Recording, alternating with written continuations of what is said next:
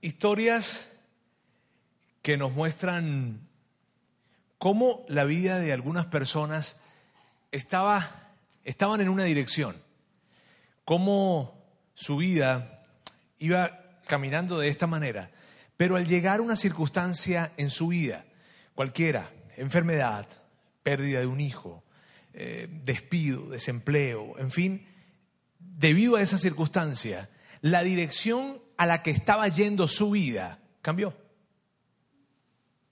Estaban yendo en una dirección. Pasó algo, sucedió algo en sus vidas e hizo que la dirección de su vida cambiara a partir de que algo sucedió en su vida. Esas historias no son nuevas para nosotros, la verdad. Yo estoy seguro que algunas de las personas que, que están acá y que estamos acá nos podemos identificar con algunas historias de estas. Eh, situaciones que hemos vivido, que hemos pasado. O tal vez que hemos vivido nosotros o que tal vez ha pasado alguien que está muy cerca de nosotros.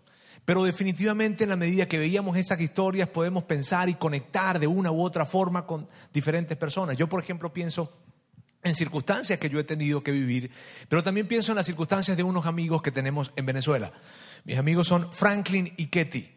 Franklin y Ketty, aquí hay una fotografía de ellos, quiero que ustedes les conozcan. Él es Franklin, ella es Ketty, ellas son sus hijas Verona y Valeria. Hace más o menos 10 años atrás, nosotros vivíamos en Venezuela y ellos recibieron la noticia que su esposa, Ketty, tenía cáncer en el cerebro, tenía unos tumores en el cerebro. Saben, fue una noticia que llegó para sacudir a todas las, principalmente a ellos obviamente, y luego a las personas que estábamos cerca de ellos. Fueron momentos difíciles. Fue un tiempo en el que ella tenía 33 años en ese momento y empezó un conjunto de, de procesos, ¿sabes? Quimioterapias, radioterapias, fue algo muy difícil. Ella llegó a pesar 35 kilos. Imagínate una mujer de 33 años de edad pesando 35 kilos. Ella tenía, caminaba con una bomba de morfina. Entonces constantemente tenía que darse como tipo de inyecciones de morfina para poder soportar el dolor que significaba tener que pasar por esto. Su proceso fue de más o menos dos años, más o menos de dos años, dos a tres años. Y al final de ese proceso, Ketty murió.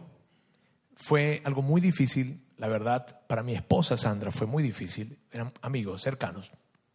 Y recuerdo que el día de su sepelio, en el funeral, habían cientos de personas y él se paró enfrente de todas esas personas, Franklin, mi amigo, y miró hacia el ataúd.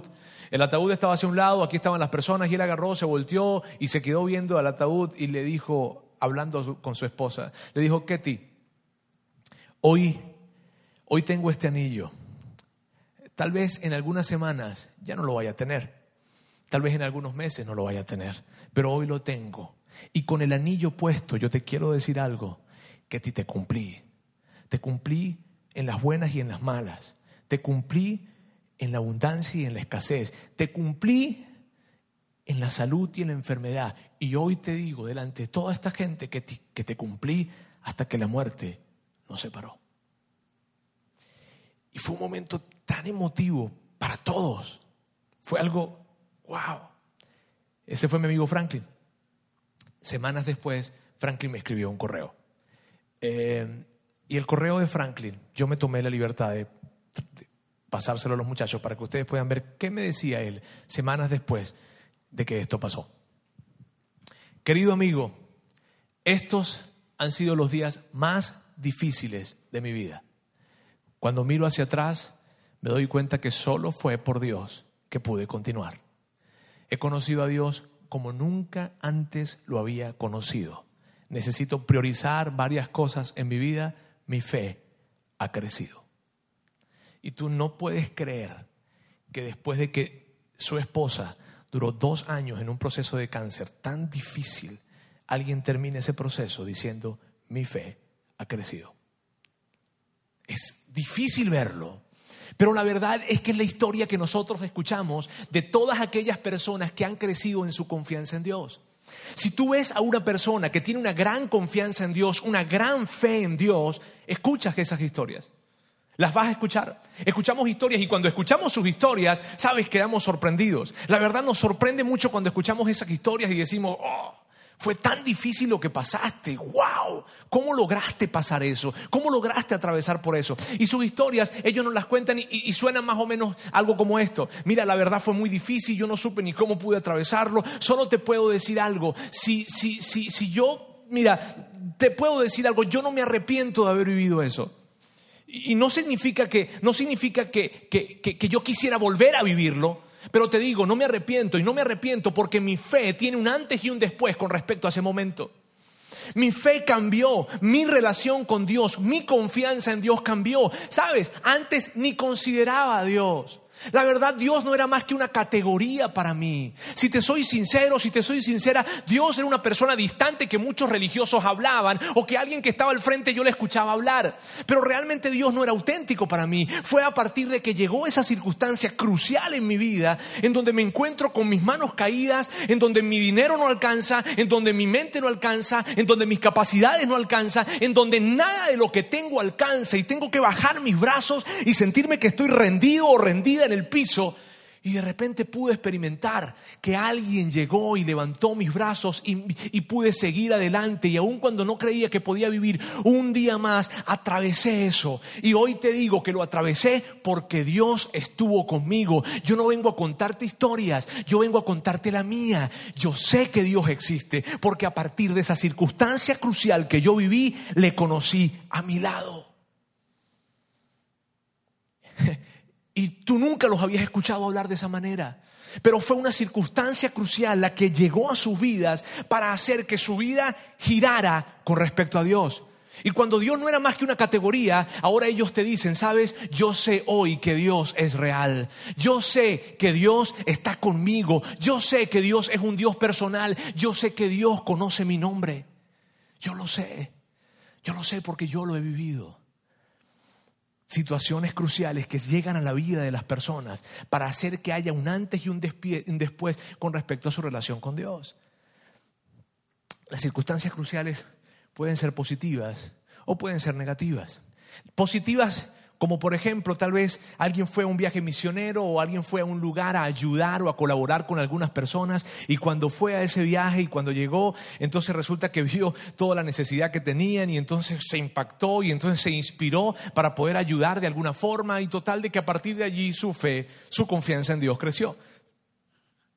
O tal vez llegó un bebé y sabes, llegó un niño. Y cuando llegó el niño o la niña y lo tiene en los brazos y digo, oh, y me siento responsable por la vida de alguien. Entonces digo, Dios mío, ¿cómo hago? ¿No? ¿Cómo hago con esto? Y entonces tengo que acudir a Dios o tienen que acudir a Dios de alguna manera porque no saben cómo ser realmente responsables de esta nueva vida que llega. Y eso es una circunstancia crucial positiva que hace que la vida de una persona que dice, tengo que enseñarle valores a este niño, no puedo seguir viviendo de la forma en como yo vivía, necesito ah, buscar una fuente de valores, necesito aliarme con alguien, me voy a aliar con Dios y así voy a criar a mi hijo. Y esa es una circunstancia crucial positiva. Pero la verdad es que la gran mayoría de todas las circunstancias cruciales son negativas.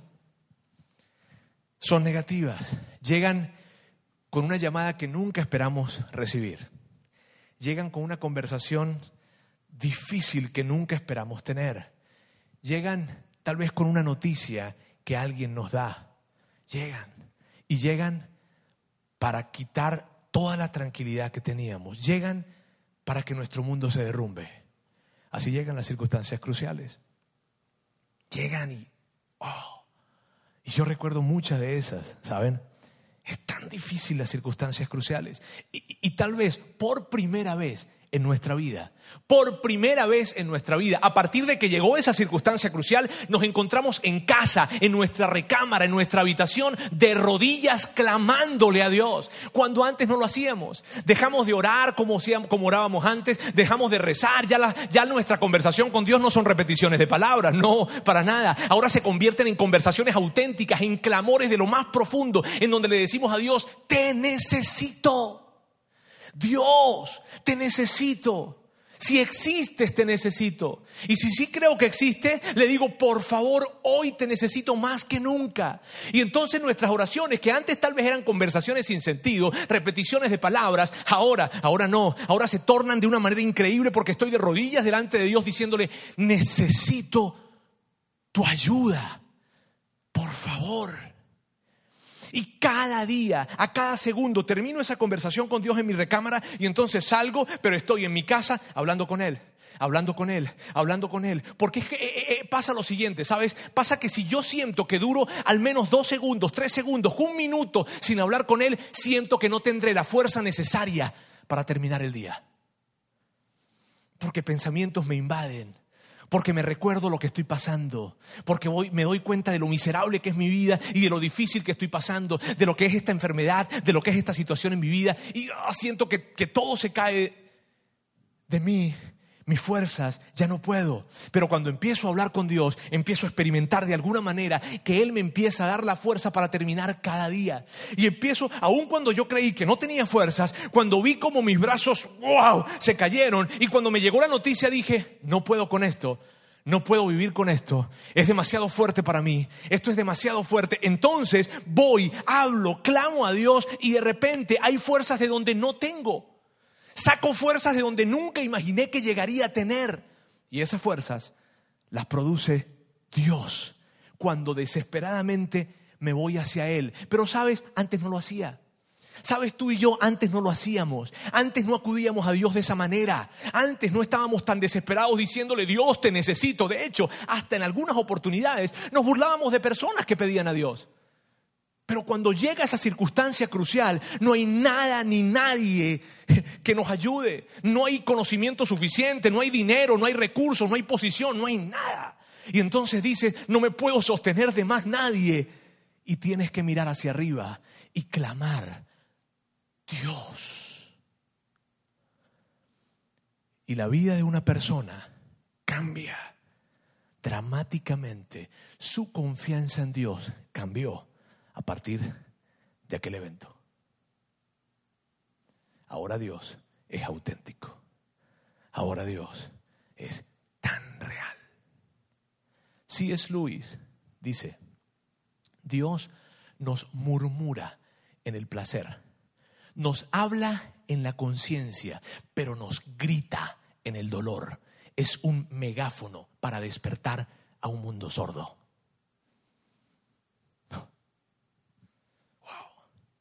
Ahora, ¿sabes? Hay una conexión. Miren bien, porque de esto se trata lo que estamos hablando. Hay una conexión entre una circunstancia crucial y nuestra fe. Hay una conexión innegable. Esto no es accidental. Esto no es accidental. Así ha sido diseñado desde hace tiempos atrás, desde hace miles de años atrás. Dios ha usado desde el principio circunstancias cruciales para hacer que nuestra confianza en Dios crezca, para hacer que nuestra vida empiece a mirar hacia Él. Dios ha usado desde el inicio, esto no es nuevo. Esto no es algo que solamente yo te vengo a decir a ti porque tal vez tú hoy estás pasando por una circunstancia crucial. La verdad es que así estaba planeado. Un hombre llamado Santiago, quien era el hermano de Jesús, escribe acerca de esto. Y miren bien lo que Santiago escribe. Y él lo sabía muy, muy bien. Él lo tenía de primera mano. Santiago dice lo siguiente, hermanos míos, considérense muy dichosos cuando tengan que enfrentarse con diversas pruebas, pues ya saben que la prueba de su fe produce constancia. Lo que está diciendo Santiago aquí, esto no es accidental. ¿Sabes? No se trata de una palabra, no se trata de que yo venga a decirte algo bonito, mira, ¿sabes qué? Vas a conocer a Dios a través de esto y tratamos de justificar a Dios si acaso Dios tiene que ser justificado. No, se trata de que a través de esta situación que estás pasando, algo va a suceder. La prueba de tu fe produce algo. ¿Qué produce? Produce perseverancia, produce una fe perseverante. Esto fue diseñado, no fue accidental. Era necesario que tu fe produciera algo, que produjera algo que fuese más fuerte, más perseverante, más audaz. Y esto lo hace la prueba de tu fe. Santiago continúa hablando y dice, y la constancia debe llevar a feliz término la obra, para que sean perfectos e íntegros sin que les falte nada.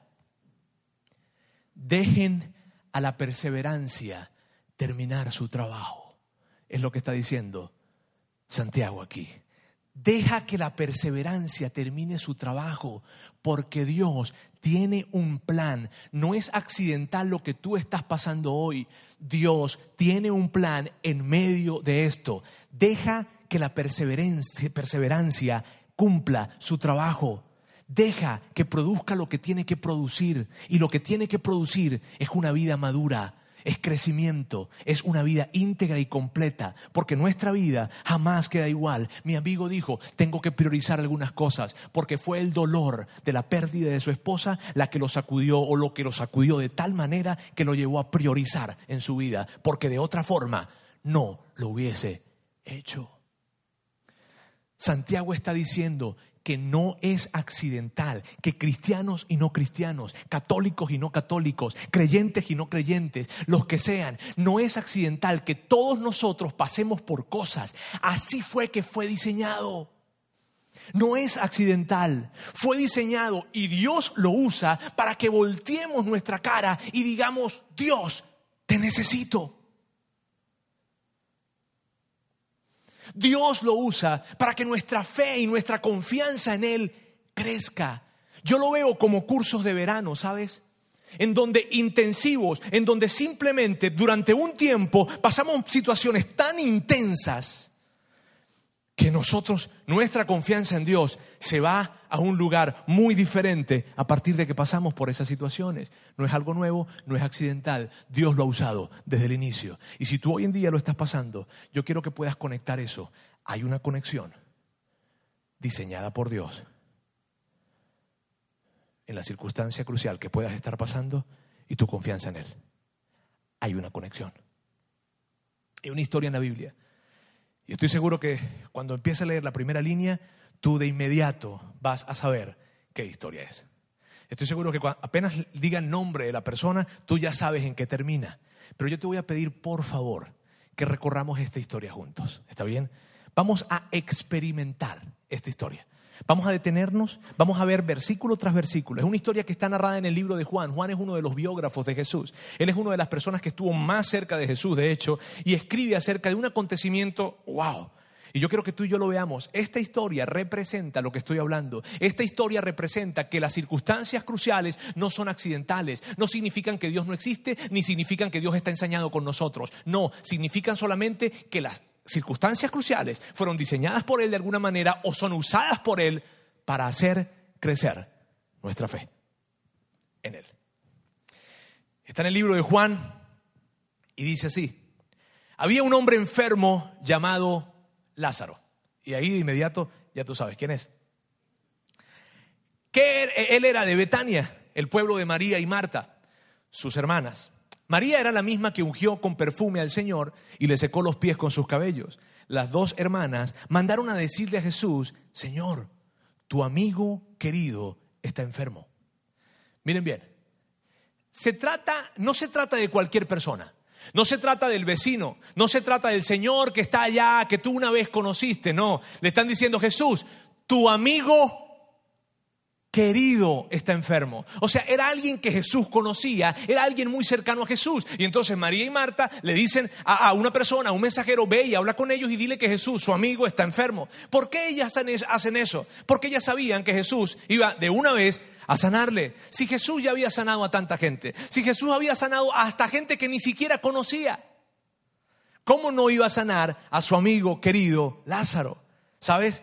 Era su amigo querido. Entonces hay que verlo en ese contexto. No era cualquier persona, no era una persona lejana, no era alguien que él apreciaba, que él quería, que él amaba.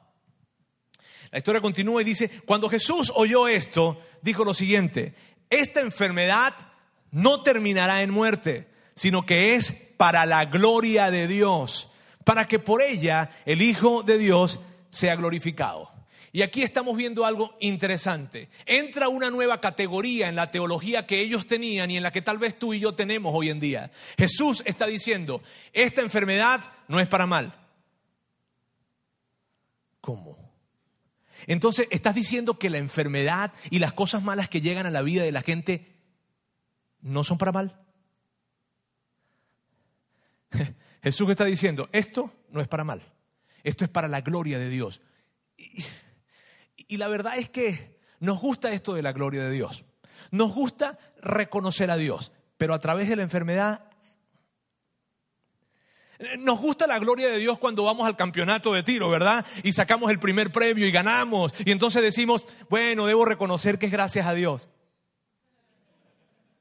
Y entonces fuimos promovidos en la empresa de alguna manera, o se cerró el negocio, y nos llegó una buena noticia y decimos, bueno, debo reconocer que, que, Dios me ha estado ayudando en esto y esto es para la gloria de Dios. Ese tipo de gloria de Dios te gusta a ti y me gusta a mí. Pero la de una enfermedad, la de que te digan, necesitas que te llegue una enfermedad para que reconozcas la gloria de Dios ante todos. Esa no nos gusta. Jesús amaba a Marta, a su hermana y a Lázaro. Amigos, la e, e, el, el, narrador, Juan, vuelve a repetir esto. Dice, Jesús los amaba. O sea, lo que está queriendo decir, mira bien, Él los amaba. Cualquier cosa mala que a ellos les pase, a Jesús le dolía. Porque a nosotros nos duele lo que la gente que amamos les pasa, ¿cierto? Cuando a alguien que amamos, que queremos entrañablemente, le pasa algo, nuestro corazón de inmediato se conmueve. ¡Ah! Una amiga que no tiene ni 27 años, hace tres semanas atrás nos enteramos que tiene cáncer también. Y mi esposa decía, no, porque le amamos. Y entonces de inmediato decimos, no. Jesús amaba a Marta, amaba a Lázaro. Los amaba. No eran cualquier persona. Era gente que a él les dolía.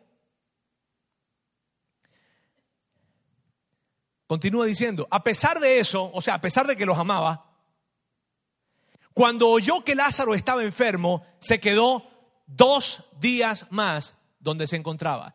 Y aquí tú dices, ¿qué? No, no puedo creer esto. ¿Qué onda contigo, Jesús? Hizo exactamente lo que no pensaríamos que hiciera.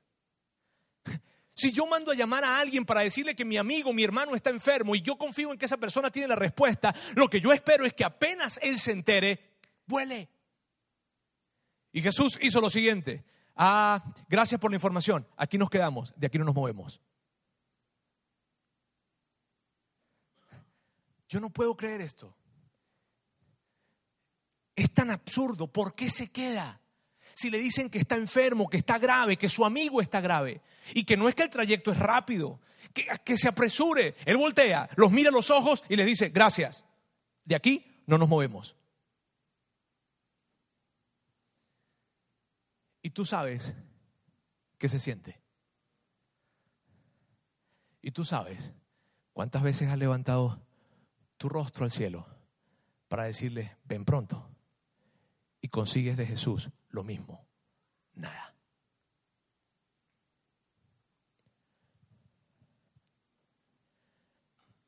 Después dijo a sus discípulos, después, literalmente dice, después, después que pasaron los dos días, le dijo a sus discípulos, miren bien, después de que María y Marta están sufriendo.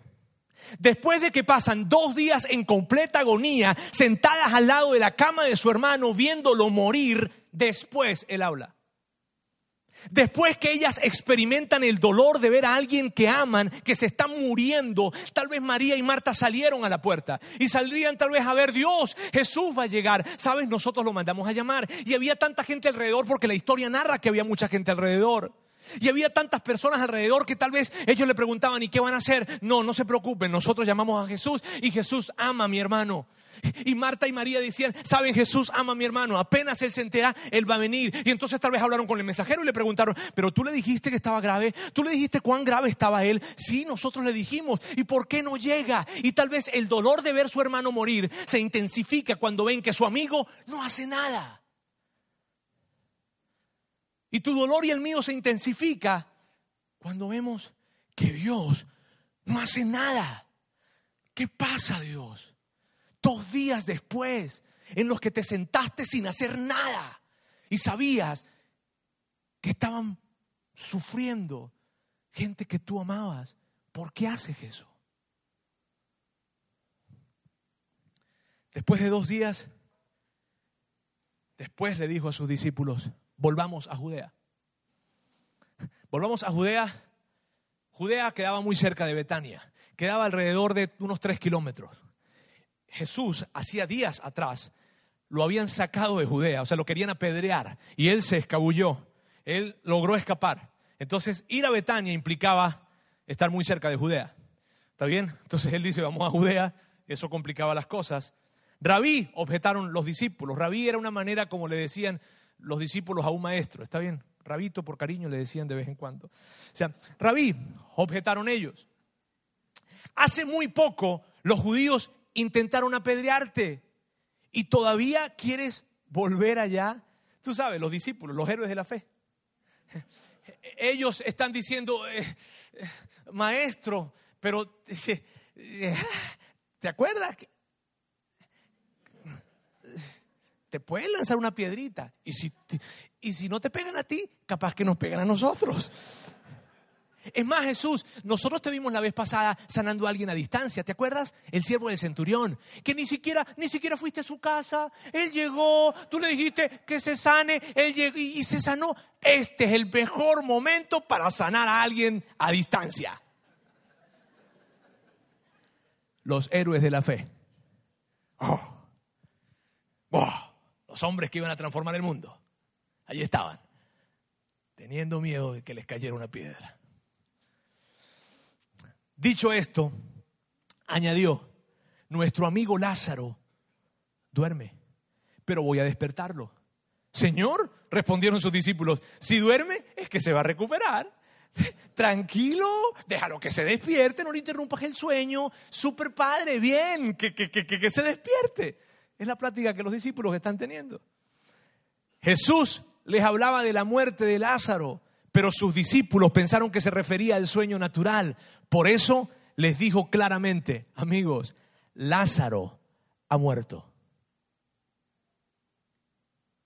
¿Qué? Imagínate los discípulos. ¿Cómo? Lázaro murió. Pero, Jesús, el mensajero que vino a decirte te dijo que estaba enfermo.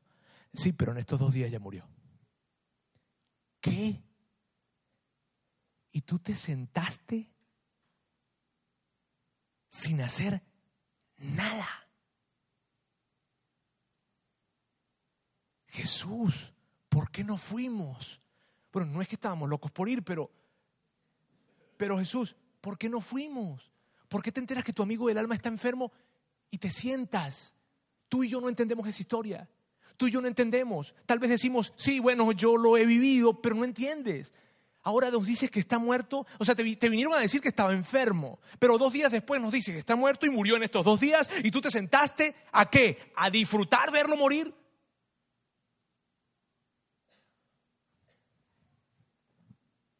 Lo que dice después es más fuerte todavía. Y por el bien de ustedes, me alegro de no haber estado allí. ¿Qué? Por el bien de nosotros te alegras. ¿Y qué del bien de María y Marta? ¿Y qué del bien de Lázaro? Por el bien de nosotros te alegras. Jesús, ¿y qué acerca de María y Marta, la gente que amas? Jesús tenía enfrente a los doce hombres que iban a transformar el mundo. Jesús tenía enfrente a doce hombres que dentro de un tiempo iban a hacer prodigios y señales, pero también tenía enfrente a un grupo de hombres que dentro de días lo iban a negar. También tenía enfrente a un grupo de hombres que dentro de días iban a abandonar el propósito por el cual fueron llamados. A un grupo de hombres que cuando de repente escucharon que era posible que les cayera una piedrita, pues decidieron no ir mejor. Y Jesús les dice, sí, por su bien me alegro que María y Marta sufrieran. Por su bien me alegro que ellas hayan tenido que vivir todo este dolor. Por su bien me alegra que una persona quien yo amo haya muerto por su bien. No esperas escuchar esas palabras de Jesús. Por su bien. Jesús, por nuestro bien. Por su bien me alegro, porque hay una lección tan grande, tan importante, tan global que necesito que ustedes entiendan que estoy dispuesto a que alguien que yo amo muera para que ustedes aprendan esta lección. Oh, es algo tan importante, tan grande, tan global, que estoy dispuesto que alguien sufra, que estoy dispuesto que, estoy dispuesto que personas se confundan, que estoy dispuesto que personas se, se, alarmen y que haya todo un misterio y una confusión alrededor de esto, porque la lección que tengo para darles a ustedes a través de esto es así de grande. ¿Saben por qué lo permití? ¿Saben por qué permití que sufrieran? ¿Saben por qué permití que María y Marta vieran a su hermano morir? ¿Saben por qué permití que Lázaro experimentara la muerte? ¿Saben por qué lo permití? ¿Quieren saberlo? Él está hablando con los discípulos y les está diciendo, continúa.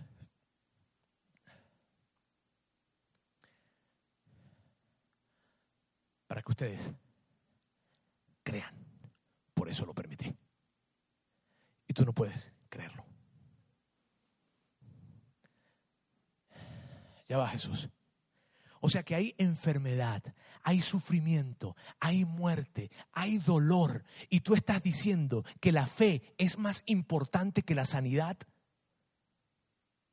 Sí.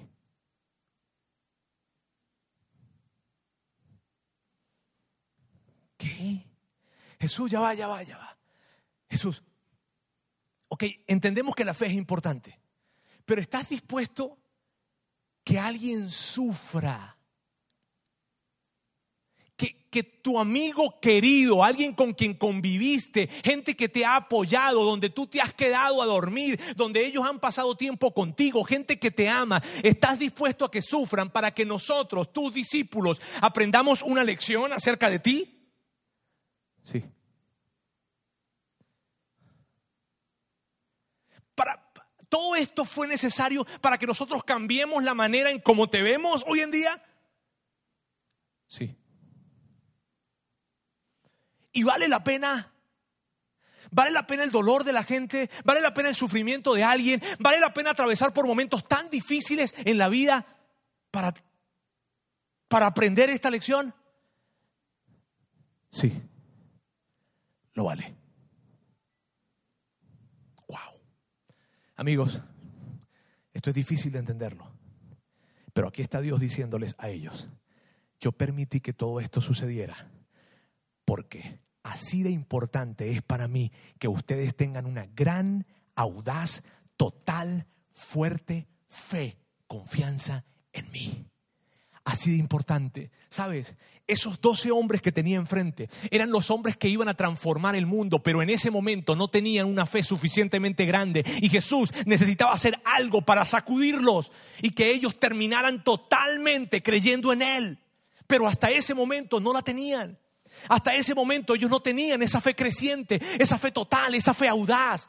Y Jesús dijo, es más importante que la sanidad y que cualquier otra cosa que ustedes crean en mí. Lo fue ayer y lo fue hoy. Y la historia continúa. Jesús se va hasta Betania, a la casa de Lázaro, y esto es lo que pasa. Cuando llega a la casa de Lázaro, sale Marta y le dice, Señor, le dijo Marta a Jesús, si hubieras estado aquí, mi hermano no habría muerto.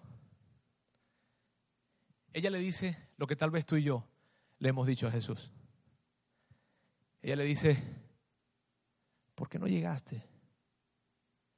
Jesús, ¿por qué no llegaste?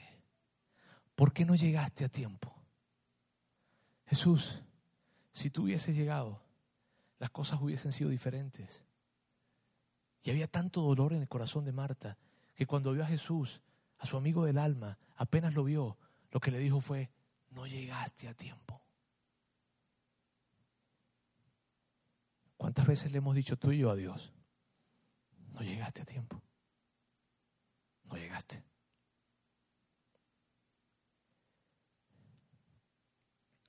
Pero yo sé que aún ahora Dios te dará todo lo que pidas.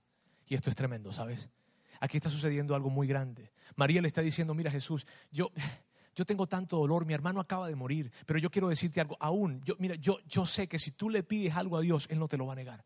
Porque te hemos visto. Sabemos que tú eres Dios y bueno, pero también te vemos hablar con Dios y la verdad es que hablas de una manera tan extraña que todavía no terminamos de comprender algo, pero lo que sí sabemos es que cuando tú hablas con Dios, Dios te habla y Dios va a hacer lo que tú le pidas que hagas. Eso es lo que yo sí sé y por eso te mandé a llamar Jesús. Por eso te mandé a llamar, por favor, Jesús. Por eso te mandé a llamar. Tu hermano resucitará, le dijo Jesús. Marta le contesta, yo sé que resucitará en la resurrección del día final. ¿Sabes lo que estaba haciendo Marta era esto? Jesús le dice, mira, tu hermano va a resucitar. Y Marta le dice, sí, sí, sí, yo sé. Ella sabía lo que todos los judíos en ese tiempo sabían, que iba a haber un final y que iba a haber una resurrección en el día final. Entonces ella le está diciendo, sí, sí, Jesús, yo sé que en el día final mi hermano va a resucitar. Sí, sí, sí, sí. Y Jesús le responde, Marta, yo soy la resurrección y la vida. Mira bien, Jesús le está diciendo a Marta, sí, lo que yo le pido a Dios, Él lo hace, pero es más que eso. Sí, sí, yo soy un gran maestro, pero es más que eso. Sí, sí, yo vengo de Dios, pero es más que eso. Sí, sí, sí, yo hago prodigios, yo hago señales, pero Marta, es más que eso. Y todo esto está sucediendo para que tú lo sepas. ¿Sabes qué es? Que yo soy personalmente la resurrección y la vida. Y por primera vez en la Biblia Jesús está haciendo esta declaración. Yo soy. No lo voy a resucitar. No, no significa que le voy a dar resurrección. Significa que yo soy la resurrección y la vida. Y para hacer una declaración como esa, amigos, hay que sustentarla.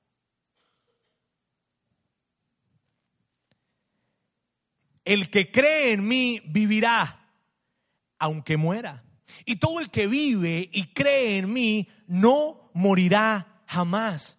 ¿Sabes? De eso se trataba todo ese momento. Amigos, todo lo que había sucedido, el dolor de María y Marta, todo lo que había pasado, todas las situaciones como se habían concebido en este momento, sucedieron para que Jesús pudiera decir esto yo soy la resurrección y la vida. Y el que cree en mí, aunque esté muerto, va a vivir. Y el que cree en mí y esté vivo, jamás va a morir. ¿Tú puedes creer en eso? Y Jesús lo que está diciéndole a Marta es esto. Mira bien, Marta, todo esto ha sucedido para que esta gran lección llegue y tú eres testigo principal de esto. ¿Puedes creerlo? ¿Puedes creer en mí? Lo que está pasando, lo que está sucediendo, todo lo que te está aconteciendo. Todo esto ha sucedido para que cambies tu perspectiva con respecto a mí y te acerques más y confíes más. ¿Puedes creer esto? Y lo que viene es increíble. Marta dice, sí Señor, yo creo que tú eres el Cristo, el Hijo de Dios, el que había de venir al mundo. ¿Sabes qué hizo Marta? Marta, Marta hizo esto. Señor, yo creo en ti. Aunque mi hermano murió, yo creo en ti. Aunque no me contestaste, yo creo en ti. Aunque la salud no llega, yo creo en ti. Aunque el empleo no llega, yo creo en ti. Aunque los proyectos no se dan, yo creo en ti. Aunque ese hijo que tanto añoro no llega, yo creo en ti. Yo creo en ti. Sí, Señor. Y había tanto dolor y tanto enojo en Marta. Pero aún en medio de eso, ella pudo estar enfrente de Jesús y decirle, yo creo en ti.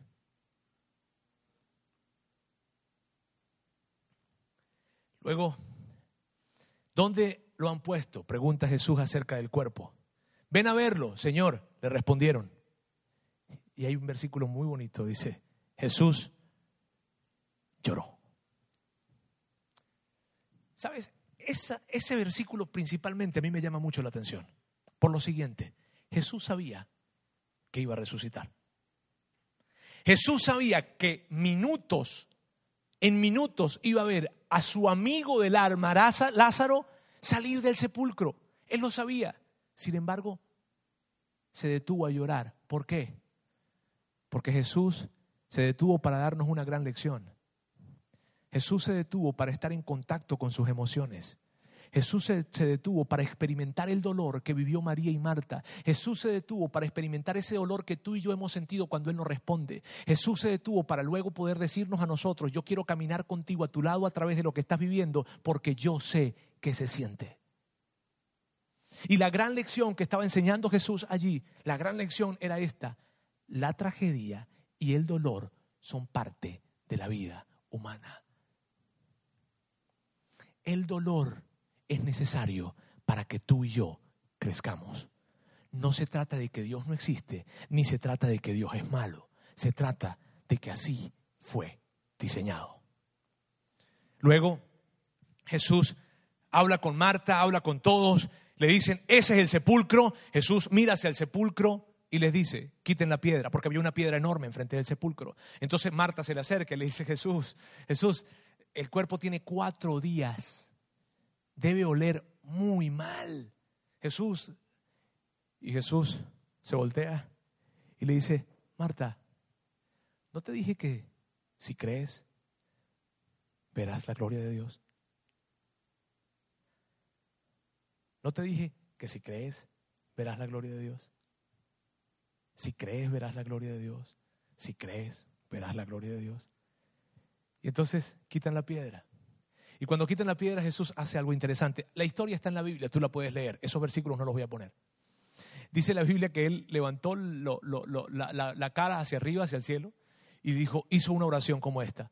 Padre, gracias por haberme escuchado. Y luego es como que se abrieran un paréntesis. Y dice así, yo sé que tú siempre me escuchas, solo que estoy diciendo esto y en voz alta para que los que están aquí me escuchen y crean que tú me enviaste.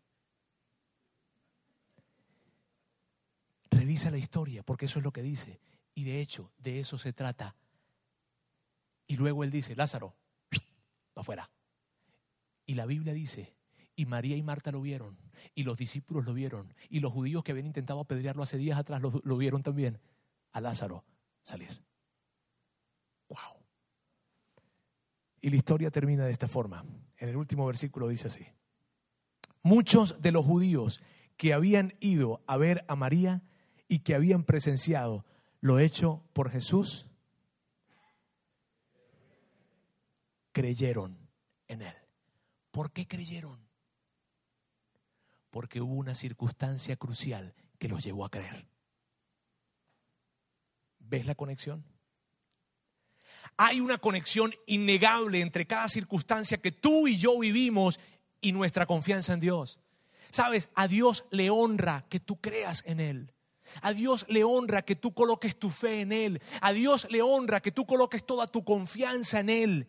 Y porque Él le honra y porque Él sabe lo importante que es, Él está dispuesto a usar cualquier cosa necesaria para hacer que tu confianza y mi confianza en Él crezcan. Porque Él sabe lo importante que es. Porque no se trata tan solo de tener la valentía y la fortaleza para que el día de mañana podamos vivir la vida, sino se trata de poder tener la eternidad asegurada con Él.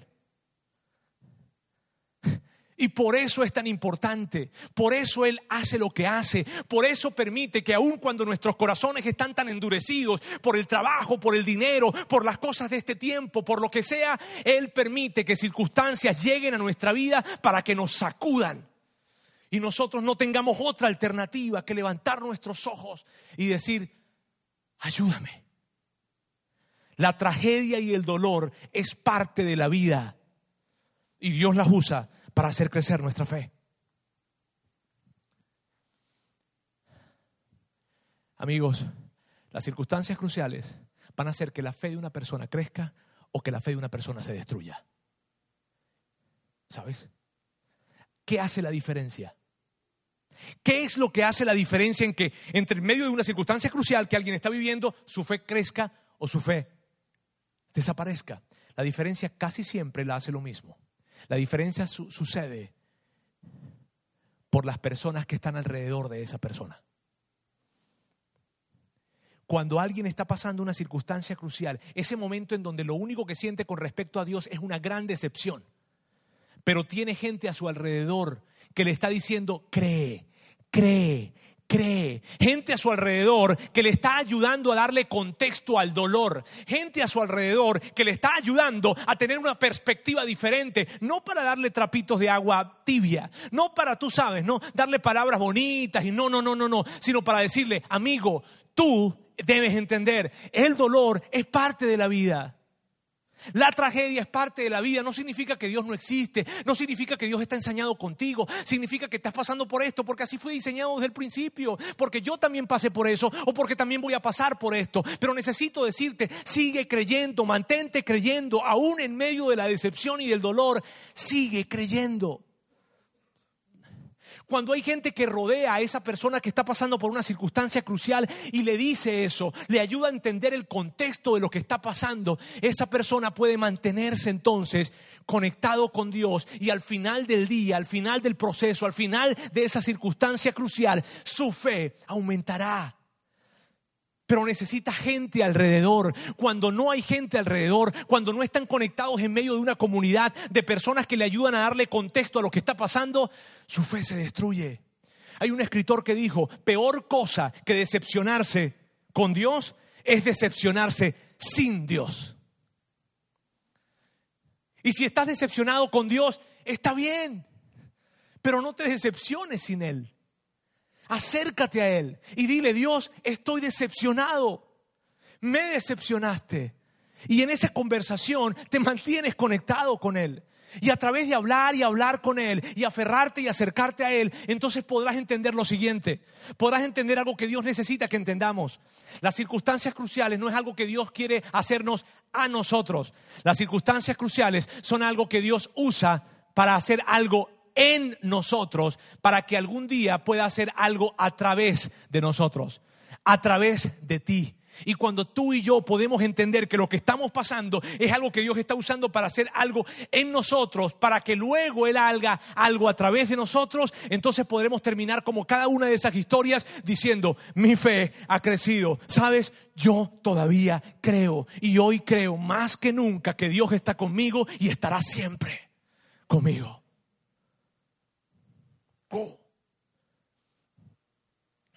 Amigos, no es accidental. Si tú estás pasando algo hoy, quiero decirte que no es accidental. Quiero, quiero, quiero hablar contigo específicamente. Si tú estás pasando por una circunstancia crucial, hoy yo te quiero pedir que hagas algo. Nosotros en Vida Internacional tratamos de siempre decirle a la gente que haga algo. Yo quiero pedirte que hagas algo. Si tú estás pasando por una circunstancia crucial el día de hoy, yo quiero pedirte, por favor, si estás pasando en ese momento de decepción con Dios, ¿sabes? Eso de que, Dios, estoy tan decepcionado de ti. Cuando gente se te acerca para decirte, sigue adelante, esto Dios lo va a usar, ay, ya, cállate, no quiero escucharte. Si estás en medio de ese momento, si estás en medio de ese momento, yo quiero pedirte que hagas algo, que hagas una oración, pero no, no más allá de la oración que estás haciéndole o más allá del rezo, de la plegaria que estás haciéndole a Dios de que, bueno, Dios, ayúdame, dame el trabajo, dame la salud, ayuda a mi hijo, ayuda a mi papá, ayuda a mi matrimonio, ayuda a mis finanzas. Más allá de esa oración, lo que te quiero pedir es que hagas lo siguiente, que le pidas a Dios específicamente esto. Dile, Dios, no te quiero pedir, no te quiero pedir que resuelvas este asunto. Lo que te quiero pedir es que me des una señal. Eso es lo que quiero que le pidas a Dios. Dile, Dios, necesito verte. Dios, necesito una señal. La necesito. Porque si yo sé que tú estás aquí conmigo, yo tendré las fuerzas suficientes para atravesar esto. Dios, porque si yo sé que tú estás conmigo, al final del día voy a terminar con más fe y no con menos fe. Por eso te quiero pedir, Dios, de todo corazón, dame una señal. Necesito verte. Yo quiero que tú hagas esa oración a Dios y que esta semana en medio de la circunstancia crucial en la que te encuentras, le digas, Dios, necesito verte. No le pidas que te resuelva el asunto, dile que necesitas verlo, porque una vez que tú lo ves en tu vida, ¿sabes qué pasa? Vas a tener la fuerza para seguir adelante. Y yo te aseguro, te lo aseguro, que si tú le haces esa oración a Dios, Él te va a dar la señal. Él se va a dejar ver por ti. Te lo aseguro. Lo ha hecho en mi vida y lo ha hecho en la vida de muchos de los que estamos acá. Recuerdo a mi amigo Alfonso. Alfonso es uno de mis amigos más antiguos. Alfonso y yo tenemos más de 29 años de amistad. Desde la infancia somos amigos. Yo fui la primera persona que le habló a Jesús, a Alfonso de Jesús, a los 12 años. Hoy, esta semana lo recordé. Eh, pero Alfonso, esa conversación como que no hizo mucho en ese momento. Pasó el tiempo, pasó el tiempo. Alfonso se graduó en la Fuerza Aérea de Venezuela y creció en cuanto a su desarrollo profesional y tú sabes, rango y toda esta cosa. Jesús, Alfonso tuvo un, hijo que se llamaba Jesús Daniel. Jesús Daniel tiene a su hijo, pero antes de cumplir el año su hijo enfermó de una enfermedad muy, muy grave. Y todo lo que Alfonso sabía y todo lo que Alfonso tenía y todo lo que Alfonso era no le sirvió para nada en medio de esa situación. Entonces mi amigo Alfonso buscó a Dios cuando nunca antes lo había hecho. Cuando nunca antes había buscado a Dios, ahora tenemos Alfonso con todas las estrellas y todos los rangos buscando a Dios, pidiendo de rodillas, te necesito. Y entonces, de una manera providencial, llegaron los recursos, llegaron los médicos y su hijo fue intervenido. Y su hijo salió exitoso de esa operación, de un año y dos meses. ¡Wow! Todos lo celebraron. Yo me enteré después de todo esto. Y él me, él me contaba y me decía, bueno, Roberto, y eso fue lo que pasó. Luego de algunos meses yo llamé a Alfonso para saludarle. Alfonso, ¿cómo estás? Y él me dice, muy bien. Y entonces le pregunté, ¿cómo está Jesús Daniel? Y Alfonso me dice, Jesús Daniel murió. ¿Qué? Sí, Jesús Daniel murió. Alfonso, yo recuerdo que mi corazón se puso tan pequeño. Yo dije, viejo, ¿cómo estás? Y Alfonso me dijo, Roberto, mi esposa y yo sabemos que Jesús Daniel fue un ángel que Dios envió porque necesitaba que nosotros estuviéramos cerca de él. Ese ángel vino, cumplió su trabajo y se fue. Hoy en día mi fe es más fuerte que nunca confío en Dios con todo mi corazón. Wow. Cuando tú y yo nos colocamos delante de Dios y le decimos, Dios, aquí estoy, en medio de esta circunstancia crucial, tu fe y mi fe va a salir fortalecida. Se los puedo asegurar. Permítame orar por ustedes. Dios, quiero darte gracias en esta tarde.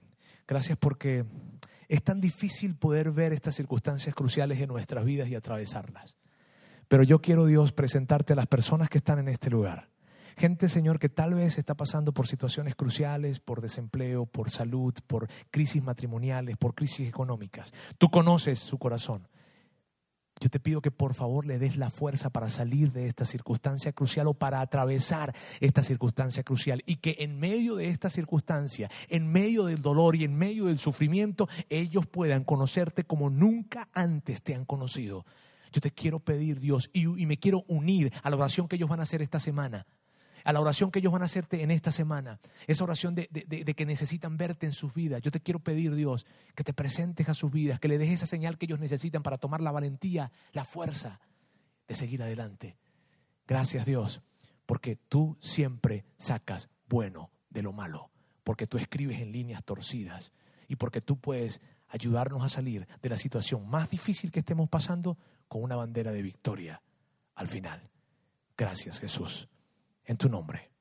Amén.